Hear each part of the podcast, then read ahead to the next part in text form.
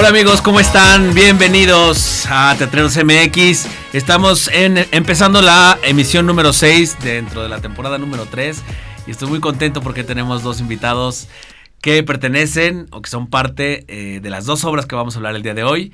Eh, voy a empezar por mi lado izquierdo con Patricia Yáñez. ¿Cómo estás? Bienvenida. Eh, muchas gracias. muchas, muchas gracias, Rafael.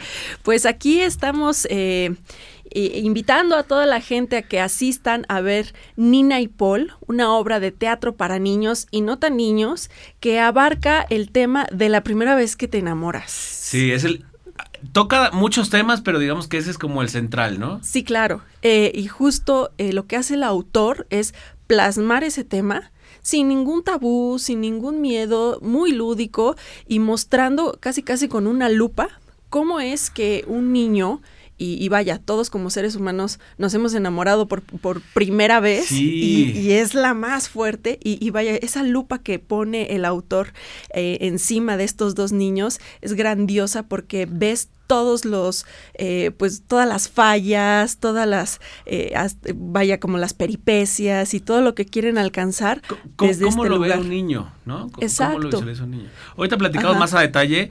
Platícanos un poquito quién eres para que nuestro público te, te conozca más. ¿Eres egresada del CUT? Sí, claro. Eh, yo soy actriz, productora, maestra, eh, egresada del CUT en el 2012 con la generación de los 50 años del CUT. Ok.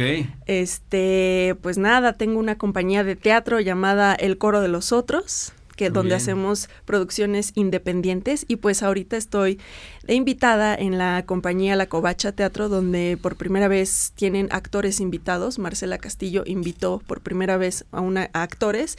Fuera de la compañía. Fuera de la compañía y también eh, agarró un texto extranjero. Este texto es de un alemán, Tilo Refert. Ok. Muy bien. Y otra vez, hoy repetimos Casa Cut porque hoy está también con nosotros, de mi lado derecho, Adrián Aguirre. Hola, sí, así es. ¡Eh! Bienvenido, ¿cómo estás? Muy bien, muy bien, bastante bien. Y este, además de Casa Cut, bueno, pues también eres de casa de MM Agency. Bienvenido. Exactamente, gracias, gracias, aquí está, aladito. Como ustedes saben, eh, Mood TV, que es la plataforma por la que transmitimos este programa, eh, pertenece a MM Agency, que es eh, una agencia de representación de talentos y muchos actores que han venido aquí invitados también son parte de MM y este y pues bueno, estamos eh, de alguna forma interactuando y, este, moviendo sinergias, y haciendo sinergias, exactamente. Platícanos, tú también eres egresado del CUT y este y estás en la Celestina. Exactamente. bueno, la Celestina es una producción de la Compañía Nacional de Teatro. Eh, esto, bueno, soy, soy actor regresado del CUT de la generación 2002, 2006. O sea, ya, ya tengo un poquito de, ya, ya estoy, ya estoy un poquito curtido en esto. Este, eh, fui alumno, digo, fui maestro de Patricia. que también sí, estaba contando fuera del aire. Este, sí, que alguna vez, este, eh, me tocó dar clase un año de, de acrobacia allí en el CUT. Y pues nada, este, y qué más. los, los, este, ¿cómo se llamaban? Los caluris, no, eran de la ENAT, ¿verdad? No, no, no, del CUT. Este, él da clases, él, él, dio clases ahí en el CUT, yo era, yo era su, su adjunto, este, y entonces pues ahí fue donde conocí a Patricia como, como alumna. Ahí andaba haciendo, dando sus brincos. este, y pues nada, sí, precisamente, este, a mí me tocó estar en, en la Celestina, eh, que bueno, eh, se, presenta, se presenta en el Teatro Julio Castillo de martes, a, viernes. a las 6 de la tarde. Y pues estaría buenísimo que la fueran a ver porque ya nada más queda la última semana de la tercera temporada. Esta es tercera temporada. Exactamente. Yo no sabía que llevaba tanto tiempo. Sí, estuvimos primero en la casa sede de la Compañía Nacional, que era en el, en el foro Héctor Mendoza. estuvimos dos temporadas. El, eh, ¿Esto dónde es? Es en, este, en Coyoacán. Es este Francisco Sosa, número 159. Okay. Ahí está el foro, eh, está la casa sede de la Compañía Nacional y tenemos un foro que es, es, donde se da, el, eh, bueno, damos funciones gratuitas. Ah, gratuitas. Exactamente. Sí. Súper. Y pues bueno, empezamos ahí, tuvimos ahí dos temporadas y esta vez nos pasaron al, Julio Castillo, que es otra cosa, es decir, es un eh, eh, se, se, transforman algunas cosas de movimiento, de voz y pues bueno, una, una temporada una temporada nueva lo que hace es lo que hacemos como actores es replantear este, hacer una relectura de, del trabajo y hay como apretones de tuercas que se le hacen para evolucionar, ¿no? Muy bien. Mejorar de alguna manera. Pues vamos a comenzar platicando de Nina y Paul y en el segundo bloque hablamos de la Celestina. Perfecto. Y en el tercero ya nos platican de sus próximos proyectos o este o de proyectos anteriores que van a retomar, qué sé yo. Claro. pues bueno, entonces Nina y Paul, nos platicabas que se presenta en el Teatro de Orientación sábados y domingos a las 12.30. Hasta el 5 de abril. Hasta el 5 de abril, ojo, ¿no? Para que tengan tiempo, porque siempre está, ah, ya, este, ya no va a haber funciones. A la última, vamos hasta la última. Yo voy en la última, sí. vayan de una vez, tienen tiempo, ¿no? Bueno, y perdón, antes de continuar con Ina y Paul, eh, quiero pedirles a ustedes que nos están eh, sintonizando, que, que nos están eh, viendo y que se conectaron a esta plataforma, que por favor compartan en este momento la transmisión para que más gente pueda tener acceso a nuestros contenidos y escuchar estas recomendaciones de estas dos horas que están maravillosas. Entonces denle compartir, y síganos en nuestras redes sociales, que es arroba TV con doble M, DTV, tanto en Twitter, Facebook, Instagram, eh, YouTube. Y si el programa no lo pueden ver en este momento, que no lo, no, lo, no lo, están viendo en vivo, recuerden que lo pueden ver en el podcast o escucharlo en Spotify después, tranquilos en el coche, ¿no? Exacto. Este, y compártanlo, compártanlo, porque así, solo así, esta comunidad crece y crece más. La verdad es que estamos muy contentos porque vamos bastante bien. Eh, nuestra audiencia ha ido creciendo mucho y hemos tenido ya feedback por parte de los usuarios. Que gente que, que nos ve y que dice, oye, yo quiero ir a tu programa, ¿no? Este, o, cómo se le hace para, para poder, o que vengan a ver nuestra obra, ¿no? Exacto. Ténganla en, en, el, en el programa.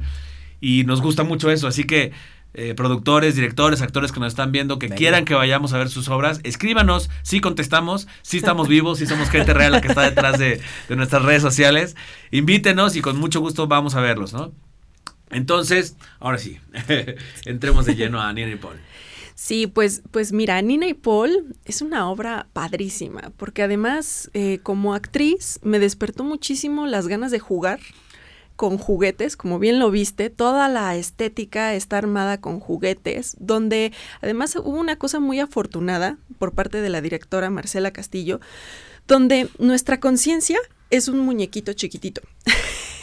es que eso, eso está bien padre porque es como un juego tipo intensamente. Ajá, exacto, exacto, sí, donde ahí, ahí todas las cosas se mueven, la alegría, la tristeza, el enojo, todo se mueve, pero además eh, nuestro interlocutor en este caso es el, público, a quien le estamos compartiendo todo el tiempo, eh, eh, preguntando, cuestionando o afirmando o sacando conclusiones con, junto con el público. Y el público creo que en ese sentido se engancha padrísimo y todo el tiempo va con nosotros a la hora de estar contando esta historia.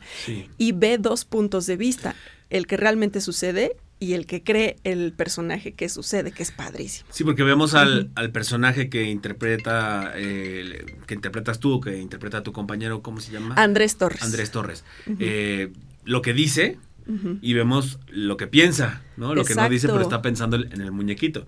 Y es lo que nos pasa todo el tiempo. O sea, que estamos en una situación con alguien que nos gusta muchísimo y creemos que, que la historia va de una manera cuando realmente se está viendo otra frente a, alguien que nos está viendo. Y entonces es la vida finalmente. Y esta, esta obra, Nina y Paul, abarca eso todo el tiempo. Y hay un juego entre los actores también, bueno, los personajes que juegan a ser adultos. Eh, juegan a ser el maestro, la maestra, los papás. Sí, hacen varios personajes, se convierten. Y como niño quizá más, ¿no? Como niño, eh, todo niño le preguntas y te das cuenta claramente cuando te está diciendo una cosa distinta. No, no lo voy a llamar mentira, no es que te esté mintiendo, sino te está contestando una cosa distinta a lo que realmente está pensando, ¿no? Exacto. Exacto. ¿Qué te pareció? ¿Tú, la, tú ya la viste? Sí, ya la vi dos veces. A ver, para, para la gente que, que, que nos está viendo, eh, platiquémosle como la anécdota o la sinopsis de la obra para que sepan de qué se trata. Ok, a ver, a ver si puedo, cualquier cosa ahí me, nos, nos, vamos, alimentando. Sí. Pues mira, en pocas palabras sería la historia de dos niños que salen de la escuela y que platican cómo es que, cómo es que se dieron su primer beso. Más o Ah, menos, sí. más o menos podría ser. Se brincó hasta el final. y se Spoiler, mueren. alerta de spoiler. Sí. Pero bueno, así, así era antes. Es así cuando, cuando en, tiempos, en tiempos de Shakespeare, este, platicaban, había alguien que platicaba la obra y sabían de qué iba la obra, pero no sabían cómo iba a suceder la obra. Entonces, eso es lo bueno. Pero están, digamos que como en el último día de clases, ¿no? O- Algo sí. así. Hacia al principio. Sí. Entonces están preparándose, ya están esperando la campana final para vámonos, ¿no? Irse de este, irse- vacaciones. irse de vacaciones. Sí, y en este último día se atreven a hablarse por primera vez. O sea, Pero Nina lo invita, ¿no? A su casa. Ajá, exacto. Ajá. Porque no, el otro no le cree que tenga un rancho, que su papá sea teólogo. Entonces es una cosa enredadísima, pero muy divertida. Exacto.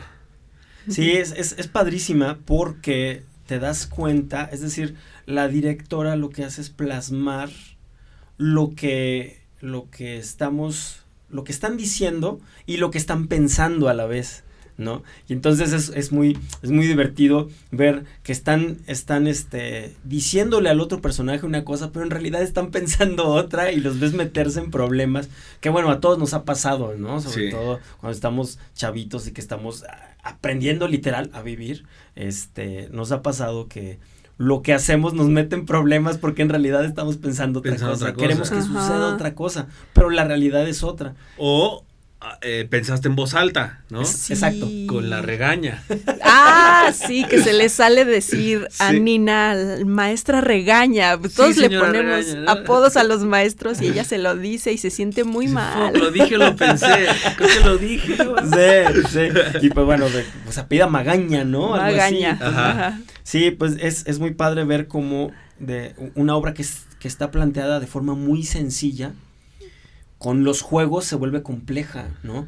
Porque pareciera que no, pero la vida de los chavitos es muy compleja, ¿no? O sea, hace Sí. falta acordarnos cómo era el encontronazo con la vida, cómo le hablas por primera vez a alguien que no sabes si te gusta, pero sientes algo, no sabes nombrarlo literal, pero de pronto dices, estás con esa persona todo el tiempo o un día entero y te sientes increíble, ¿no? Y entonces es muy complejo todo eso, ¿no? Sí. Sí, en ese sentido, la directora sí subraya muchísimo que es una historia que muestra el amor no desde un lado violento, porque tendemos muchas veces a que cuando los niños están enamorados, eh, la única manera que tienen para manifestarlo es a través de la violencia, molestando a la niña que les gusta. Exacto. Realmente. La directora Entonces, es Marcela Castillo. ¿no? Marcela Castillo.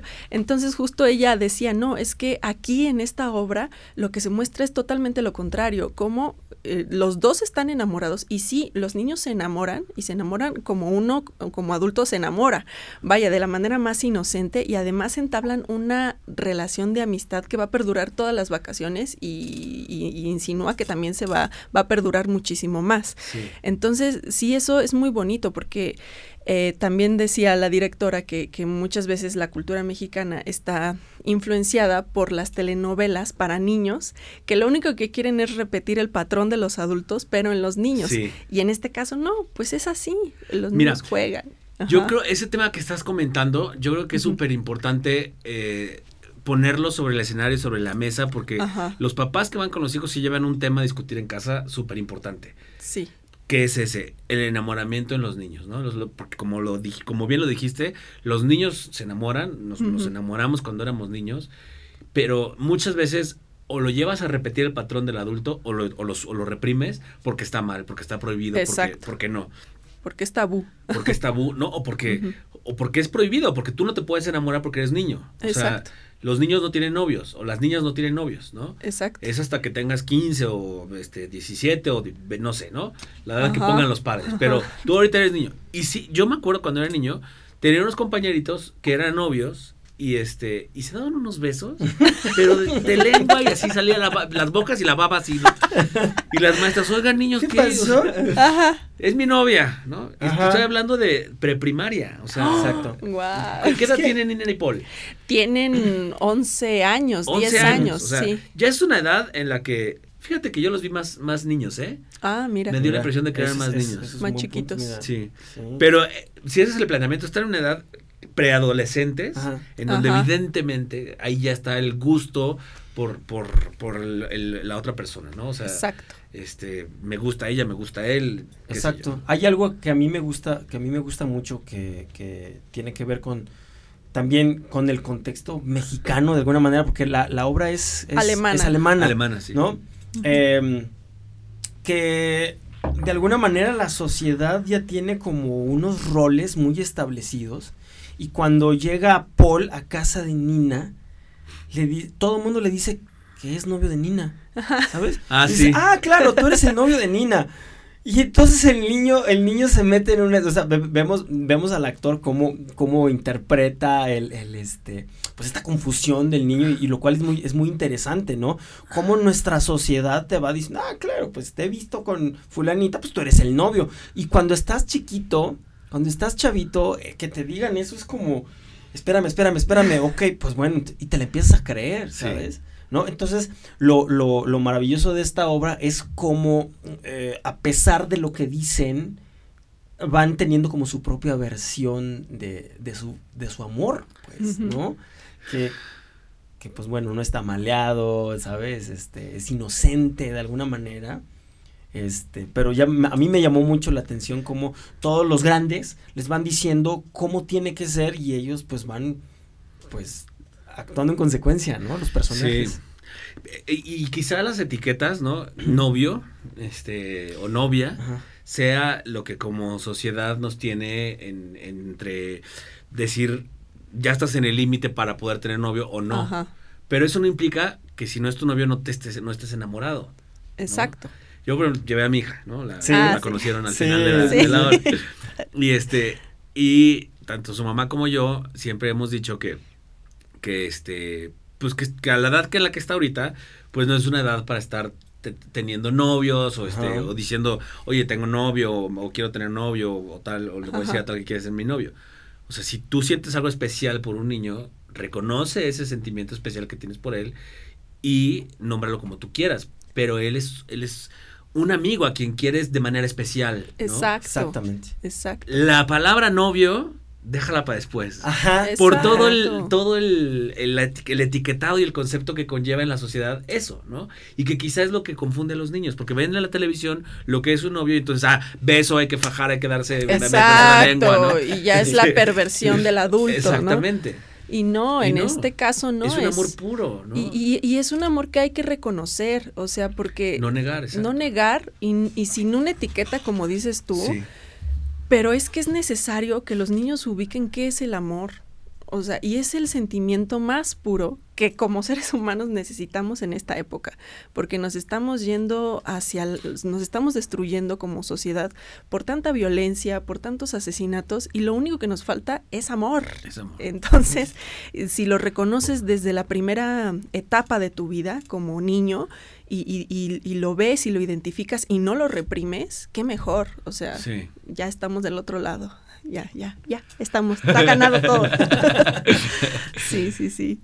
Y bueno, entonces al final, eh, sin spoilear, este, los niños pues logran reconocer, reconocerse, ¿no? Mutuamente, este, en, en esta situación nerviosa, este, de riesgo, eh, de, de perderse en el otro, ¿no? De alguna forma. Sí. Sin que la obra, ojo, eh, sin que la obra muestre absolutamente nada eh, Obsceno. obsceno, ni perverso, ni Exacto. este, ni sexual, no, No, es na- nada. absolutamente nada. Todo es tan inocente, tan natural, tan íntimo, tan bonito, que vale la- mucho la pena que vayan a verla. Sí, claro. Y además hay algo muy bonito que dices, que tiene que ver con que cada uno hace por el otro algo muy arriesgado.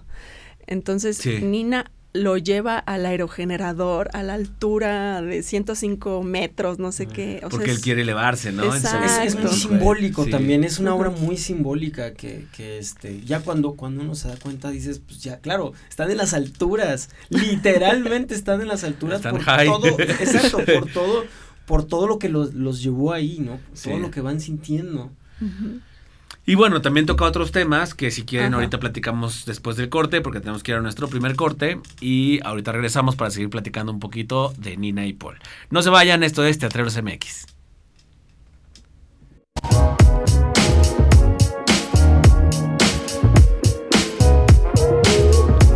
Listo, estamos de regreso y seguimos platicando de Nina y Paul, que es una hermosa obra para niños, una, eh, bueno, para toda la familia, Sí. pero enfocada en los niños, ¿no? Y decíamos que eh, además del tema del primer amor, toca otros temas también, eh, lo sobrepasa, este, que es como mm, la escuela, eh, la, la frustración que luego pueden tener los niños frente a una maestra regañona, este, como un niño se le facilita la escuela y al otro no tanto. Este, también, por ejemplo, el hecho de, de la, la granja, ¿no? Cuando este, Paul libera este, al, al- al Al becerrito. Que dice, no, hombre, pues, y no está acostumbrado, y para Nina es algo tan normal, ¿no? Sí, claro. eh, fíjate, la historia empieza cuando ellos dos narran la historia desde dos puntos de vista. Y curiosamente, narrarla desde estos dos puntos de vista ayuda que uno se dé cuenta de cómo vive eh, la historia uno y cómo la vive el otro. Sí. Y ellos mismos se van corrigiendo, justo. Ah, hay una frase que dice, ¿quién dice la verdad? ¿no? ¿Quién, ¿Quién, quién- tiene quién la... se supone que cuenta la versión correcta? Exacto. Y, y justo eh, hay un pedacito con, con la regaña, la, la magaña, donde ella está muy mal porque se le salió a decirle regaña. Sí. Entonces él le dice, no, no te está regañando, tranquila. Tranquila, sí. Y, y la otra le dice, no, sí me está regañando, lo está diciendo entre dientes, no, no. Entonces, justo eso es muy gracioso porque se están ayudando entre ellos a, a ver otro punto de vista. Y cómo la visualizan como un T-Rex, ¿no? Como un... este, Sí, claro, eso ya es este, una cosa padrísima que hizo la directora, que, que, que fue cómo, cómo nos imaginamos a los maestros, ¿no? Sí. Y como un dinosaurio, o a la, o a la hermana como una Barbie, ¿no? Como algo super fashion. Oye, cuéntame cómo fue ese proceso creativo a, a nivel actoral. O sea, la directora les dio chance de, a ver, ¿cómo se lo imaginan ustedes? Y entonces, ¿acordaron ustedes dos que era un T-Rex? O ella les dijo, imagínense a la, a la maestra como un T-Rex. Pues primero saqueamos todos los juguetes de el hijo de la directora. Entonces era Perdón, nuestro ¿cómo se llama? Eugenio, Perdón, Eugenio, fue por un bien común, un bien a la nación, a la sociedad. Eugenio, Eugenio, pobre Eugenio, cada vez que va al teatro dice, ¿cuándo me van a devolver mi libro? o mi submarino, ¿cuándo me lo devuelven? Es, es nuestro coproductor. Pero No, ya la ha pues, visto como 10 veces. me Sí, imagino. claro, se sa- no, nos da notas. Ah, Va, nos- hijo de tigre. Va y nos da notas, sobre todo a mí, me, me da notas. No, pues, pues fue padrísimo el proceso de creativo, porque nosotros ya habíamos tenido una lectura dramatizada dentro de la Semana de la Dramaturgia Alemana que organiza el Instituto Goethe. Y en esta primera lectura, pues lo hicimos con, con- justo con esos juguetes y ya después nos ganamos la coproducción en el IMBA y pues teníamos un poquito más de presupuesto, sin embargo, pues seguían siendo los mismos juguetes. No es EFI, ¿verdad? No, es coproducción, del Coproducción IMBA. del Limba. Sí. Entonces, pues era padrísimo porque justo Marcela sí llegaba con estas ideas súper locas diciéndonos, a ver, yo me imagino a los papás como los trastes de la cocina. Ajá. O, o decía, yo me o sea, no quería que fueran literal las cosas. O sea, si te fijas, muchas veces la maestra pues es el dinosaurio, eh, Sí. un amigo es un carrito, eh, yo qué sé, la Un mamá robot. sirve el Con el que se pelea, ¿no? Es un robot. hay robots, los amigos son los robots, esto, o Barbies, o muñecas, o sea, todo está muy disparado. Entonces, creo que esa libertad creativa con la que llegaba Marcela y que llegaba hacia nosotros, o sea, que de pronto era, jueguen, sacaba literal un costal de juguetes y jueguen a ver qué se les ocurre, o papeles, o cosas como muy disparatadas. Era Sí, padre. Lo, lo más difícil fue eso, juega. Juega. Entonces, yo a mis niño. Y es que está bien 29 padre. Deja de ser adulto, ¿no? Porque se ven, se ven Sí. niños en escena, o sea, se ven niños jugando. Sí, claro. Y está bien chido. Y a mí me sorprendió también, este, digo, en- a ti no te tenía el gusto de, de haberte visto actuar antes, pero Andrés ya lo había visto en Las terribles desventuras del Doctor Panza. Ah, sí. Y hace otro niño ahí. Ok. Ajá. Y es muy distinto este niño de aquel. O sea, Sí. lo- eh, vamos, como que, que, que ya él se le da a jugar y lo ves jugando de otra manera, este, en, en- en otro personaje que lo hace también muy bien, ¿no? Digo, el tuyo me encantó también y este y, y encantado de verlos a los dos jugar porque se ve eso, que, que están dejando de ser adultos, que están dejando de ser actores y que están Exacto. jugando a jugar, o sea, están realmente como los niños, al final de cuentas, se meten a la ficción. Yo me acuerdo, Ajá. tú estás co- con un niñito chiquito y juegas al monstruo. Sí. Y cuando se esconde y el monstruo lo va a encontrar, hasta lloran. O sea, es como, "No, se la cree, matar". se la Se la cree, creen, tal o sea, sí. Sí, se la cree. Sí, eso es lo más difícil. Y justo en una de, de las últimas funciones le dije a Andrés, Andrés, amigo, ¿te estás dando cuenta de que estamos jugando y que nos pagan? O sea, o sea, estamos jugando y es padrísimo eso. Y pues sí, de eso fue un poquito el proceso creativo, que además la directora, si tú la ves, no sé si la conociste, es una niña también, o sea, No, no la conozco. padrísima y todo su tipo de teatro va sobre el objeto, pero en este caso los juguetes fue como su terreno para abordar esta Para obra. abordar. Pues vayan a verla, no se la pierdan. En verdad es una obra muy bonita, este, muy ligera, eh, no, no, no se siente larga. Este, esta es la- el programa de mano. Así que vayan a verlo, está en el Teatro Orientación los sábados y domingos a las 12.30 y va a estar hasta el 5 de abril. Eh, dirección de Marcela Castillo, es una dramaturgia de Tilo Reffert Ajá. con Patricia Yáñez y Andrés Torres Orozco, de diseño de escenografía Sergio López Vigueras, diseño de iluminación el mismo y Abigail 5, diseño de vestuario Marcela Castillo y Sergio López Vigueras, música original de Guillermo Castillo Aguilar, producción ejecutiva Miguel Romero, asistente de dirección y traspunte Patricia Cancino, asistente de escenografía vestuario Abigail 5 también. Pues muy bien, este vamos a continuar con la Celestina. Este, ahora te- es tu turno de platicar como espectadora. Uh. claro que sí. Pues bueno, la Celestina. Fíjate que es la segunda vez que la veo. Yo la vi hace años con este la apuesta que hizo Claudia Ríos. Sí. Este, hace muchos años ahí en el Santa Catarina. Sí era Santa. Catarina, ¿no? Claro. No, no, no, me, no me acuerdo. Esto es con la Compañía Nacional de Teatro. ¿no? Esto es la Celestina. Qué cosa, ¿no? Tan maravillosa. Padrísima. Qué, qué- qué- qué- qué buen trabajo, o sea, redondo, este... Es un texto, un clásico, ¿no? Este, digo, se ha montado por todos lados en el mundo. Este... La forma de, de- de llevarlo, de, de abordar el verso, la técnica que tienen todos, absolutamente todos los que, los que están ahí, para, para decir el verso así, ¿no? Sin que se te haga pesado. O sea, eh, es una obra larga, pero, pero no, no la sientes, ¿no? Porque, porque está muy bien dicho.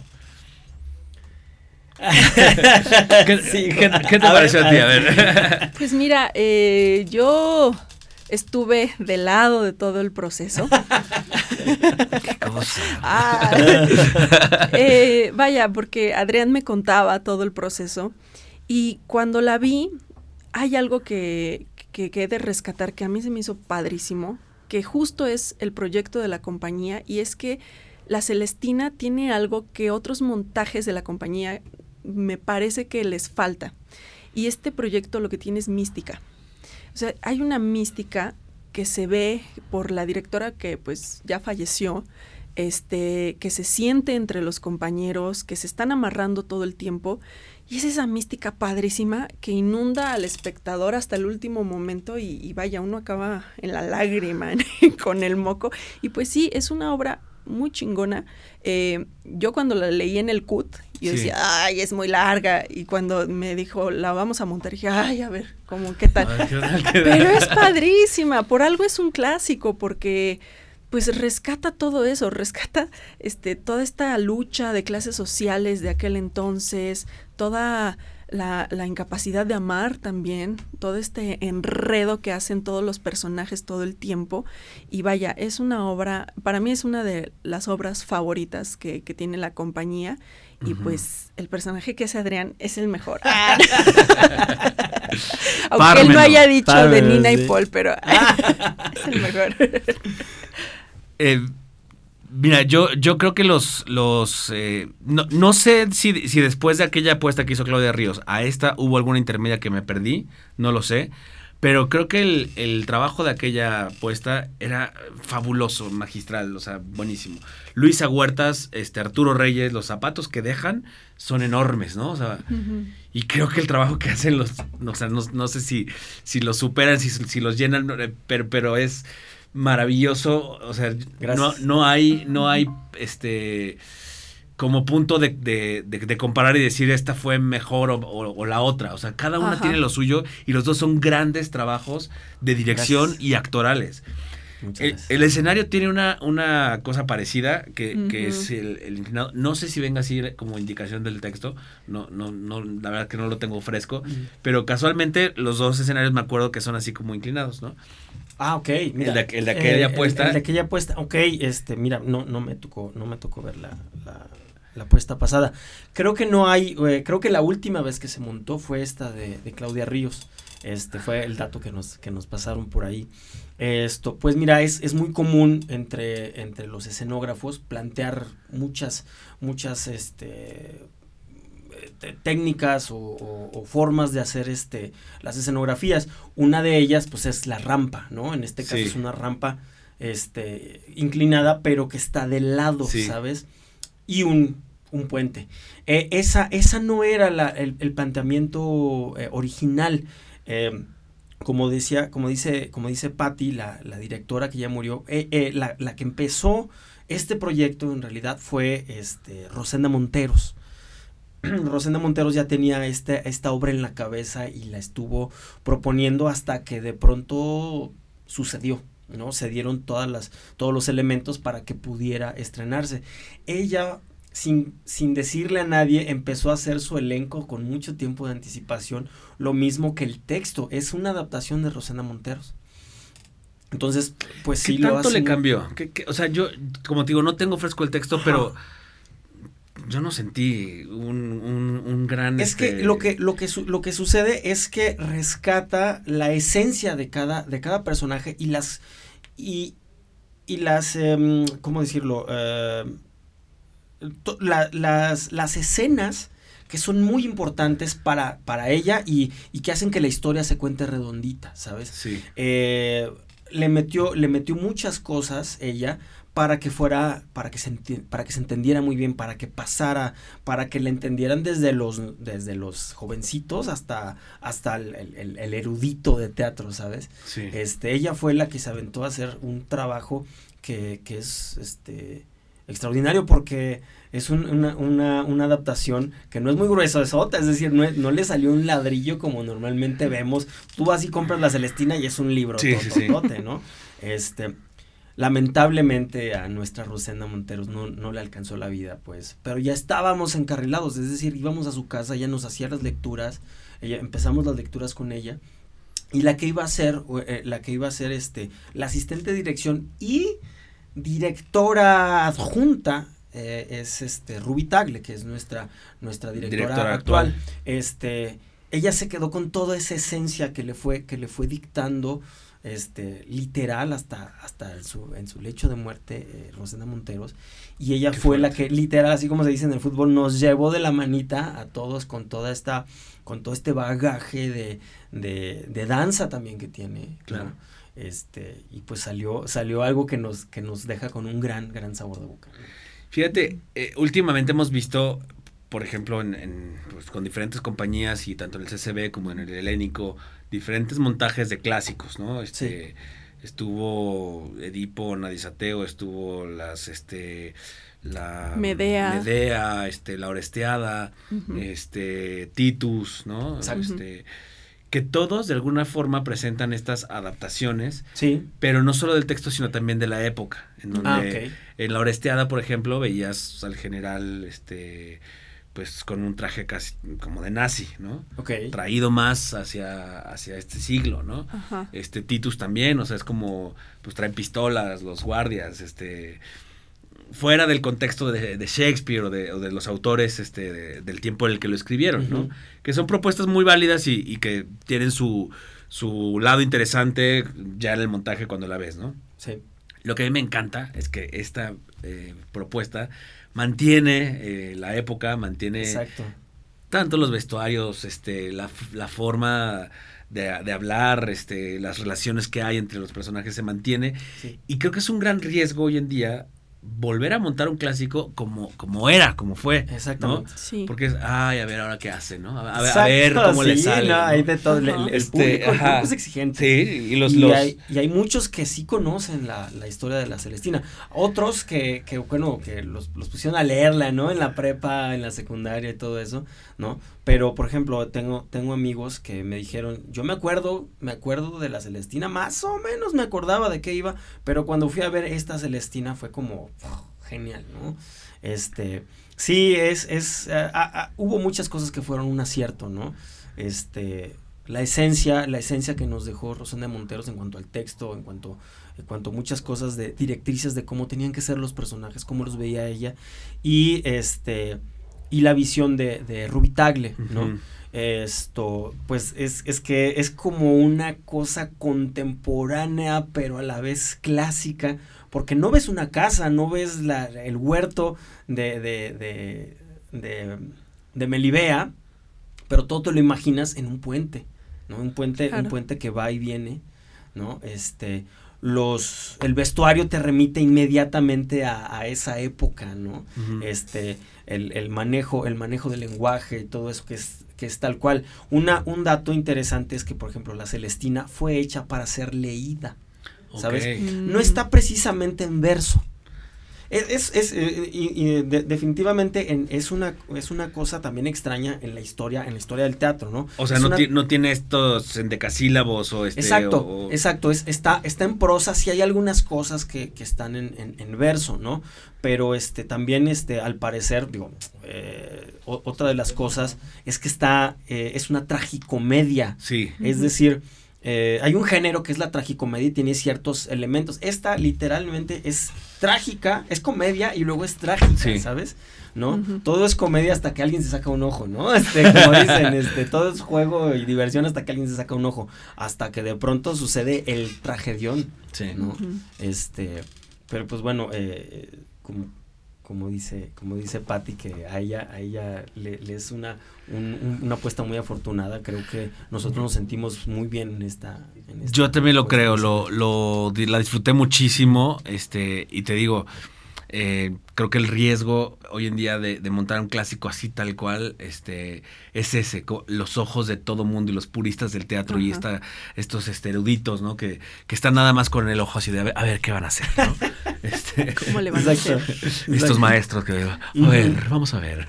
La propuesta. Ahí va, Vamos a ahí ver va la Melibea, ahí va. Y entonces, cu- a ver cuando, hay, cuando hay una propuesta eh, que cambia el contexto, que cambia el, el tiempo, espacio en donde se desarrolla, pues bueno, pues ahora sí que es, es mi propuesta y, y a quien le guste, ¿no? Exacto. Pe- Pero cuando estás yendo como a, a- a las raíces y hacerlo tal cual es, Sí, como que más ojos están, están como, Sí. como encima, ¿no? sí.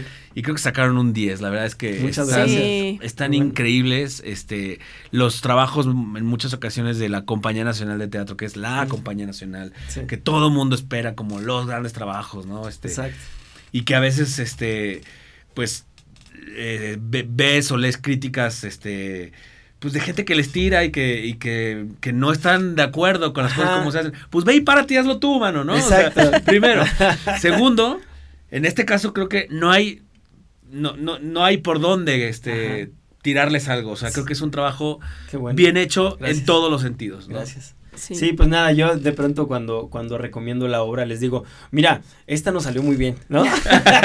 Porque luego la gente precisamente está esperando a ver, a ver, ¿qué tal? A ver, la Celestina, ¿qué tal? A ver, ¿Cómo sí. le salió? Pues mira, Otro lo- clásico. lo- luego lo que les digo es, lo que, lo que yo he visto es que está más cargada del lado a la gente que le gusta, ¿no? Sí. Porque, porque es válido también, también hay gente a la, la que dice, "Mm, le faltó tal, yo, yo lo que creo es que hay más gente a la que sí le gusta que a la que no.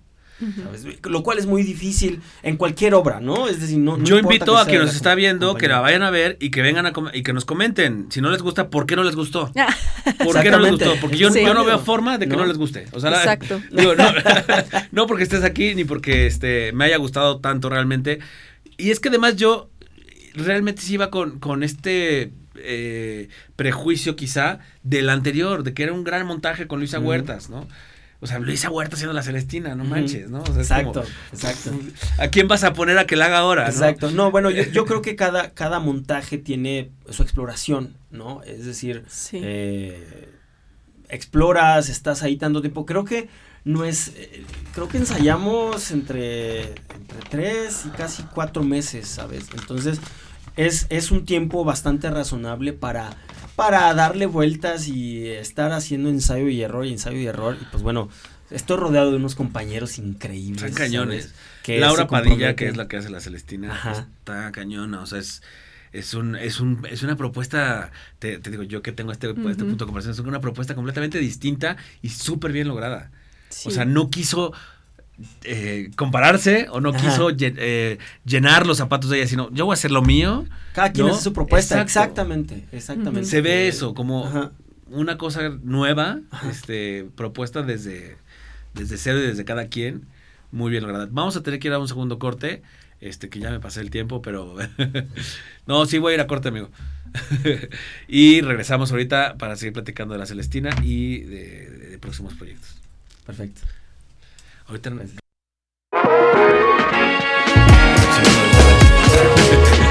Listo, pues estamos de regreso con esta obra de la Celestina. Eh, recuerden seguirnos en nuestras redes sociales, es arroba en todas las redes sociales. Y recuerden también seguir a Teatreros MX, este, para que ahí se enteren pues, de más promociones que hacemos y resúmenes también que sacamos de otras obras que aquí no podemos comentar. Y pues bueno, quiero agradecer en esta ocasión que fueron obras que están ahí en el CCB, a Daniel Austria que nos invita y que nos, este, nos apoya con las cortesías para, para ir a verla. Y pues bueno, en esta ocasión iba a venir también al programa Daniel, este, al final no pudo estar por una cuestión de trabajo.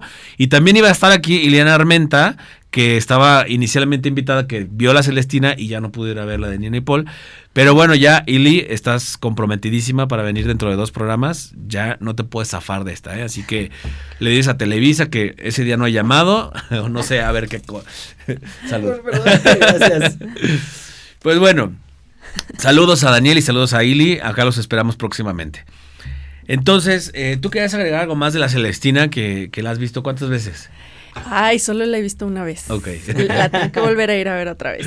Eh, eh, hace rato hablaban acerca del espacio y creo que ese también es un acierto muy grande. No hay casi nada de, escenografía, este, es justo es una rampa y creo que la, rampa apoya el discurso porque todo está inclinado, todo está a punto de caerse, todo, que, que, finalmente eso es el teatro, ¿no? Todo está a punto de que algo pase, de que la taza se nos caiga. Entonces, creo que Alejandro Luna dice, dice justo eso, que cuando uno como teatrero quiere saturar un espacio, no pongas nada. Entonces, ese, ese espacio está saturado de imágenes, está saturado de cosas que no vemos y vemos en nuestra imaginación y en la imaginación del actor y que logran con una rampa, unas ventanas que son sombras y un puente y y una escalera y, ya. O sea, eso es maravilloso. Con cuatro o cinco elementos logran hacer todo un universo y eso es padrísimo. Y la parte de hasta atrás, ¿no? Que este representa un poco como el pues está el compadre acá de la Celestina, ¿no? El, inframundo, el infierno. Sí, sucede, sucede que se fueron planteando dos, dos este, universos, por llamarlo de alguna manera, este, también corporales. Es decir, lo que está sucediendo en la escena y lo que, lo que sucede fuera de... Eh, lo que decía Ruby Tagle, la directora, es que ella quería que estuviéramos todo, todo el tiempo en escena, es decir, que saliéramos un poquito y luego regresar para estar haciendo otras cosas atrás. Es decir, mm, una de las cosas que ella nos planteó al principio fue una animalidad, eh, corporalmente hablando, eh, que, que, buscáramos cada uno de nosotros por parte de una, una, técnica actoral también, que es de buscar qué animal podría ser tu personaje, ¿no? En mi caso, por ejemplo, yo lo que planteé hace mucho, hace ya un año y cacho, que mi, mi personaje podría ser este un tigre este, adolescente. ¿No? Que juega mucho, ¿no? Y entonces eh, empecé a buscar una animalidad, este, desde la espalda, ¿sabes? Que era como lo, lo, planteaba, ¿no? Y cuando no estamos en escena, estamos afuera de la escena, pero también estamos a vista del público, estamos afuera de escena con otra corporalidad. ¿no? Este, con nuestra forma de movernos es totalmente distinta, es como, como más lenta y, alude a esa, a esa forma de ser animal, es decir, hablando también un poco de las pasiones, esto, de las pasiones humanas, ¿no? Entonces afuera también suceden cosas donde está el, músico de la compañía que, que, trae su, su, este, su clarinete. Este, ¿El cómo se llama? Eh, Pablo. Y sí, justo toda la obra se... Pablo Ramírez. Se apoya en lo corporal. Sí. O sea, no hay nada y todo, o sea, hablan todos los cuerpos de todos los actores todo el tiempo y toda la narración va sobre ellos y eso está muy, muy bien logrado. justo decían hace rato acerca de, de Laura Padilla, que, que está muy, muy bien, pero creo que podría decir eso de todos. De todos. Y justo ese es el objetivo de la compañía, que se ven, pues se ve una compañía, o sea, todos están muy, muy bien, no hay quien no. o sea, eso está increíble. Sí, y en, la, en la parte de atrás puedes ver cómo los, los personajes interactúan y la gente se da cuenta cómo un personaje se lleva con el otro, ¿no? Aunque no se topen en escena, ¿sabes? Mm. Y entonces te da más o menos una idea de lo de, de cómo se llevan fuera de, ¿sabes? Es como, como una cosa, una cosa muy eh, simbólica también. Y hablando del trabajo de todos, este, yo quizá en este momento voy a decir una estupidez, este, pero platicaba con Ileana, con quien fui a ver la obra, al, final, este, oye, ¿y quién es, quién es Laura Padilla? ¿Y quién es este Pablo Ramírez? ¿Y quién es este tal otro, no? es que no lo ubico. Y entonces empezamos a googlear es que este es de tele, y este sale en tele, ¿no? Y, su último trabajo fue tele. Y, la gente quizá puede ubicarlos más por trabajos en televisión. Este, pues porque claro es que es lo que te da como el exposure a nivel este, masivo, sí, de ¿no? alguna manera, sí. Este, pero que dices, a ver, no, no demerita absolutamente nada el, que lo puedas ubicar así, porque el trabajo, yo por ejemplo, realmente no había visto de, de algunos este, trabajos de teatro, ¿no? Ok. Este, y me pareció muy buen trabajo lo que hacen este, en la Celestina. y, y, te digo que quizá una estupidez porque a lo mejor hacen mucho teatro y yo no lo he visto, ¿no? Pero este, googleándolos, pues lo que más aparece es este eh, personajes que aparecen en, televisión. Pues mira, eh, todos, todos nosotros tenemos una, una formación teatral, pues, esto, y pues bueno, desde, desde Gastón, Gastón este, tiene creo, es que no, no, no sé ahorita cuántos años tiene, 84 años, creo, algo así. Esto, y pues bueno, viene de una tradición teatral impresionante. Sí, Este, la mayoría, la mayoría de nosotros estudiamos en una escuela de teatro, ¿no? Este, Paulina, Paulina que viene, que viene de, de televisión, Melibea, este, gran parte de su carrera la ha hecho en el teatro, pues, ¿no?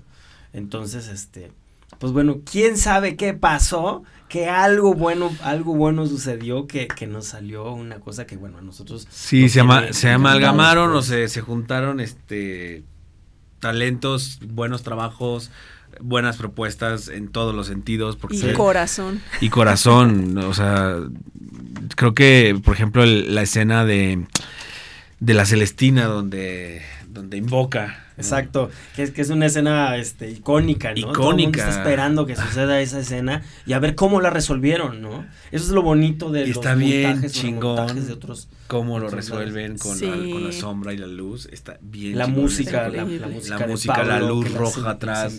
Este, La luz, esta roja, cada vez que le hacen referencia al músico. Este, Exactamente. Esta figura diabólica, ¿no? Este, tenebrosa. Que, aparte, aparte, este, una, una de las cosas que tiene la compañía es que tanto los, los, este, eh, los técnicos como los músicos también actúan. No sé si te fijas que las personas que mueven traen vestuarios, también están haciendo cosas afuera. Y nosotros también estamos interactuando con cosas muy pequeñitas, pero ahí están. ¿Sabes? Sí, les habla, ¿no? Incluso, o sea, Exacto, sí. Quítate, quítate, no sé qué. Sí, quítate y ellos actúan en consecuencia y este nos ven. Yo, por ejemplo, yo tengo tengo un, un, un, signo que les hago, pues un, gesto que, que, les hago a los dos, a los dos así y los dos me contestan, ¿sabes? Este, están todo el tiempo. Ellos dos y el músico son los únicos que no salen de escena. Ok.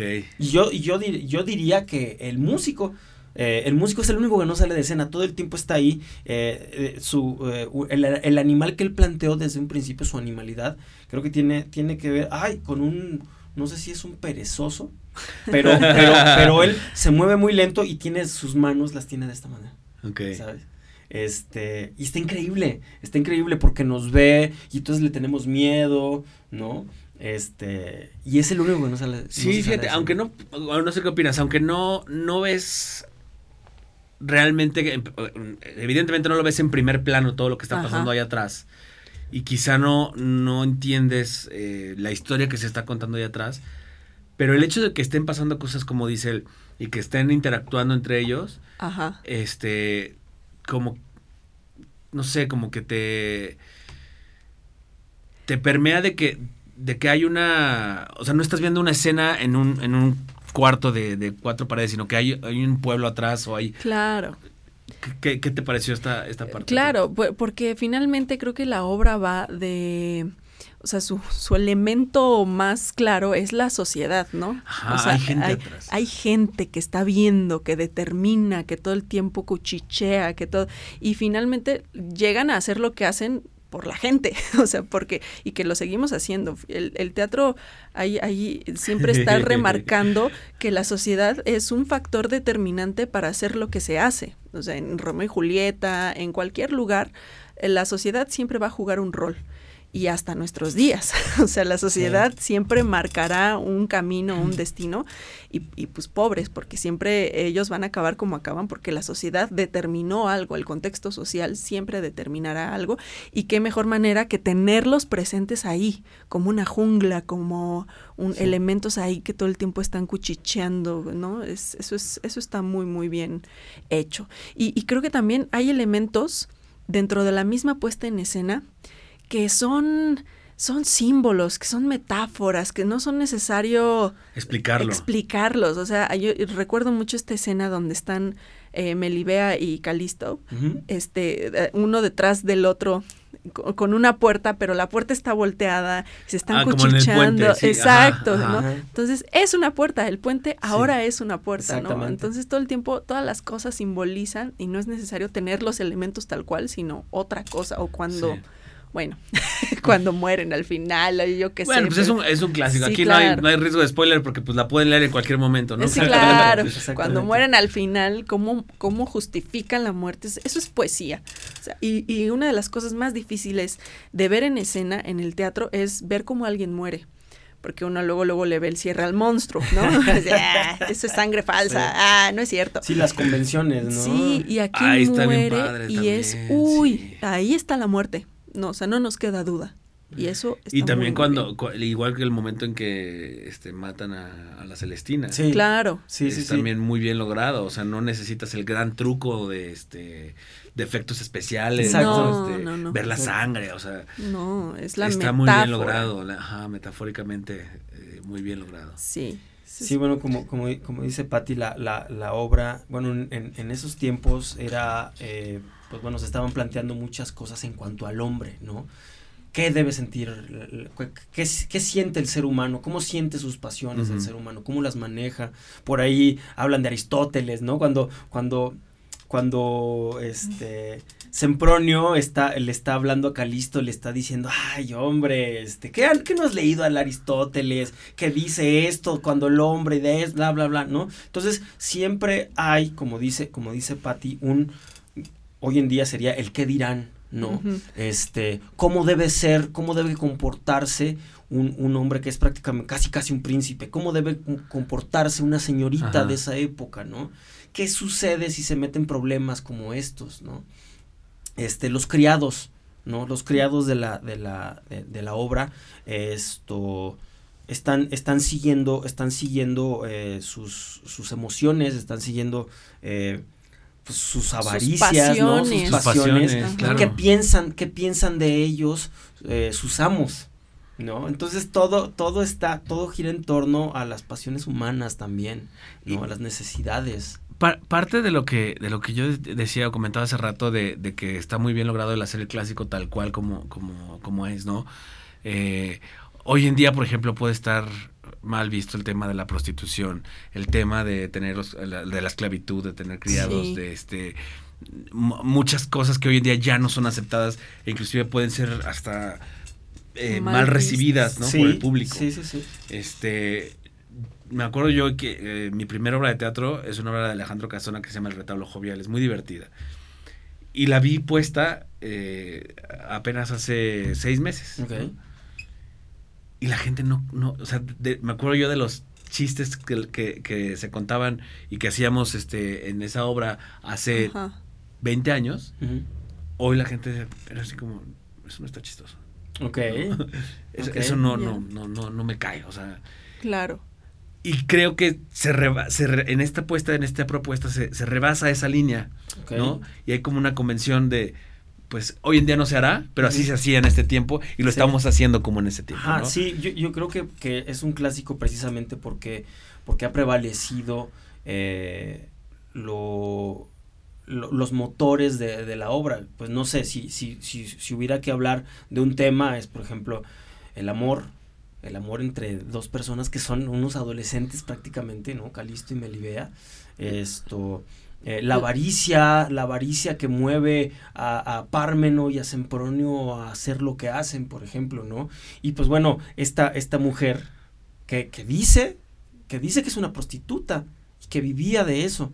¿no? Eh, y, y que no tiene ningún problema en decirlo porque ella sí vive y vive de, de este, de, pues de, de, de, de- ¿cómo se dice? De- hacer que las personas, bueno, de estafar a las personas también. ¿No? Y de, y de sacar su, de, de, de ah, rejuntar agua para su molino. Este, yo creo que explotar esas relaciones son las que nos han hecho, ha- han hecho que esta obra funcione, funcione muy bien. Pero por ejemplo, a Parmeno, eh, en teoría lo, lo- lo mueve este al final la, la avaricia por, por el, el- el oro, ¿no? Por esta, la recompensa. Sí. Pero al principio lo que lo orilla a defraudar a su, a su amo, Ajá. Pues es la mujer que le están poniendo enfrente. o sea, Claro, y es, claro. por fin Ah. me la voy a poder cenar, ¿no? Sí.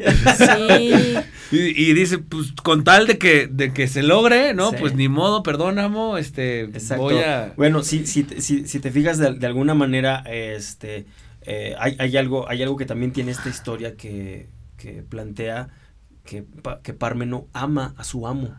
¿no? Ajá. Literalmente lo ama y está desvivido con él. Bueno, él vive con él, ¿no? Vive, vive as- eh, sirviéndolo. Y luego, este, como este hombre está con la cabeza vuelta loca por, por Melibea, se da cuenta que, que este.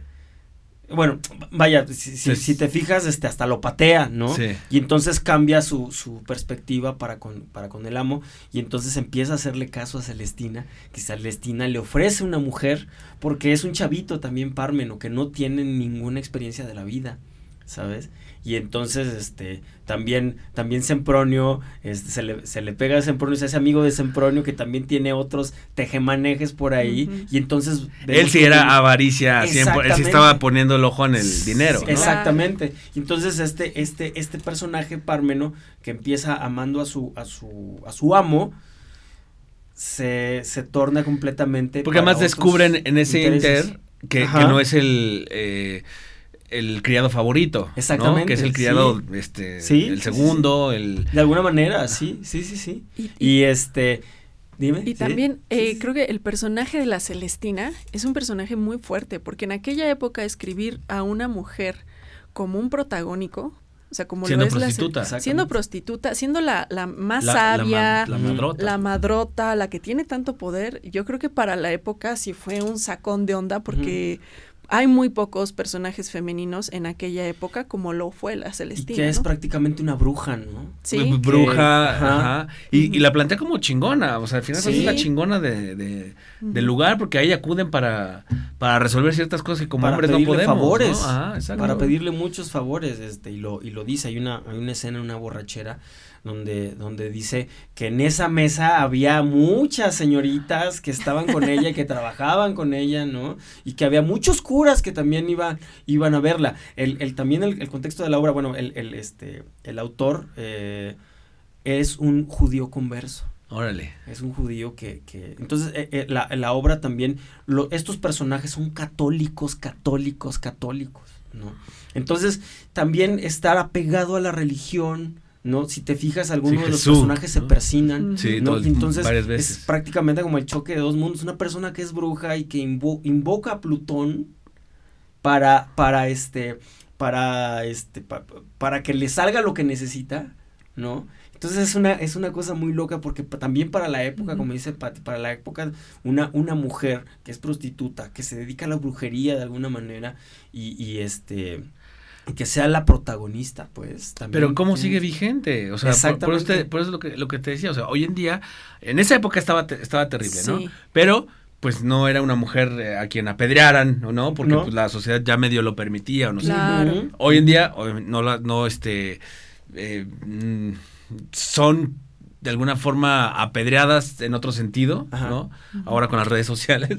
Sí. pero este pero más hoy en día o sea que, que, que hay tanto ojo puesto en, en, en, en las mujeres y en, que pues eh, ese tipo de cosas ya no eh, se, se concibe que sea por decisión propia, sino que una prostituta 100% está obligada o es, o es regenteada por alguien más y que eso Sí. es algo totalmente penado y, y- y descalificado. Ponerlo en el teatro así este, es un riesgo también, ¿no? Y, y- y que la gente pueda, pueda opinar y decir, güey, pues al final de cuentas es un es parte de la, de la historia de la humanidad Claro. Sí. y ha estado presente desde aquellos tiempos Sí. y hoy en Hasta día, ahora. ¿no? las cosas tal cual se ponen en escena, ¿no? Las cosas así como son. Y, y, pues bueno, hay otra, hay otra forma de, de, de resolver esta, esta eh, lascivia que tienen los personajes entre ellos mismos, ¿no? Hay una escena donde se están toqueteando entre ellos y bueno, pues es que así era.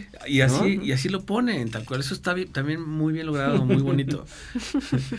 Los, bueno. este, esas escenas sexuales están muy bien cuidadas, muy bien hechas, muy bien planteadas y este y muy bien logradas. Pues felicidades, la verdad, la- es un gran montaje. a toda la gracias. compañía nacional de teatro, felicidades. A ustedes también, este, de Nina y, Nina y Paul. Eh, ya que nos han acompañado hasta estos momentos donde ya nos pasamos de tiempo, les tenemos una sorpresa y unos regalos para Nina y Paul. Eh, Platícanos. sí, tenemos tres pases dobles para este sábado. La función es a las doce y media. Tres Solo para el sábado. dobles. Sí, ok. Yo también tengo por este lado. Ya me dijeron. Ah, muy bien. Ya me avisaron. Este, serían, mira, este, cinco pases para el martes y el, y el miércoles. O sea, ¿de la próxima semana? Sí, es que ya nada más queda esta semana. Ah, solo esta Sí, semana. Ajá, O sea, para mañana y para pasado. exactamente. Ok. Ajá. Cinco pases dobles Algo así, sí, sí, para Sí, mañana y cinco para pasado. exactamente. Ok. Y tres pases dobles para el sábado. para el sábado. Síganme en mis redes sociales, arroba Rafa Blas. Ahí vamos a sacar la dinámica para regalar estos, estos pases. Le mando saludos también a Pilar Padilla, este, que da clases en la escuela donde yo también doy clases, en la cuarta pared. Y este, y también le habíamos invitado, pero Ah, mira. justo en este momento está dando clases. Exactamente. Entonces, sí. le mando un beso y por favor tus redes sociales para que la gente Eh, te, te en- siga. estoy en arroba estoy arroba potroclov en Twitter y en este en Facebook y en Instagram soy Adrián el Potro Aguirre. El Potro Aguirre. Es como de futbolista. Exactamente. Adrián el Potro Aguirre. Entra Adrián el Potro Aguirre. Dentro de cambio. ¿Y algún proyecto que nos quieras compartir próximamente? Bueno, esto eh, sigo, yo sigo en la, en En la la Compañía compañía Nacional. nacional. Al parecer todavía está por confirmarse. Al parecer regresa Enrique IV. Pero todavía está por confirmarse, porque bueno, las programaciones siempre cambian, que si pones esta hora acá y luego esta acá, no, eh, pero al parecer por ahí viene Enrique IV. Muy bien. Pues rebote. manténnos informados e invítanos cuando, Claro cuando que esto sí. suceda para estar al pendiente e irlos a ver y recomendarlos. Claro que sí, muchas gracias. Y, ¿Y tú, Pati? ¿Tus Yo, redes sociales? mis redes sociales, estoy como Patricia Yáñez en Facebook, eh, arroba Patricia Yes en Twitter y Patata18 en Instagram. Y pues bueno, proyectos próximos, claro que sí, tenemos a Mateo Ricci, vamos a estrenar en el CNA, la dirige Luis de Tavira. Ok. Es una producción eh, hecha por el padre, eh, eh, ay, ¿cómo se llama? González Torres. Eh, el padre Enrique En- González. Enrique González Torres. eh, vamos a estar ahí hasta junio. Vayan, es una obra que habla sobre China. Ok. Vamos a hablar en chino, entonces vayan. ¿Tú hablas chino? Sí, estamos aprendiendo chino.